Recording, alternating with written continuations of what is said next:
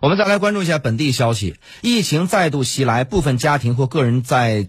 居家隔离停工期间产生心理困扰、情绪冲突，对此，郑州市妇联最近开通了五条心理援助热线，二十八名志愿者全天在线，二十四小时解答心理咨询问题。详细情况，来听一下记者齐鹤学院李薇、贾雪的。详细报道。前两天，一则标有郑州市精神卫生中心的短信截图在网络广泛流传。信息中称，隔离期间，如果您和花草树木聊天，这很正常，无需致电咨询。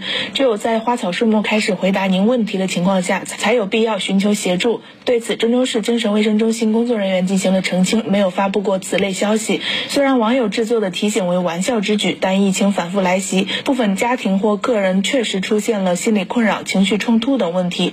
为帮助市民科学面对疫情，疏解负面情绪，郑州市妇联最近启动了心理援助机制，第一时间开通了五条心理援助热线，二十八名志愿者全天在线。志愿者之一，郑州市心语社工工作服务中心高春才表示，热线开通当天已经接到了三十多通求助电话。在他们这个隔离期间的这种他们的这个情绪的压力，其实还是蛮大的。然后还有就是说，在隔离期间亲子关系的处理，包括我们家庭关。系的一些处理，有有时候也会成为困扰他们的一些因素。高春才表示，近两年疫情反复，再加上去年夏天七二零暴雨灾情因素，出现心理健康问题的可能性增高，就像普通的感冒发烧一样，需要及时的寻求专业援助。他们志愿团队也会对不同的案例采取电话回访等持续的跟踪援助。通过这两年的这个疫情二零，人们会越来越多的发现，心理健康在我们的生活中是很重要的一个部分。它其实就像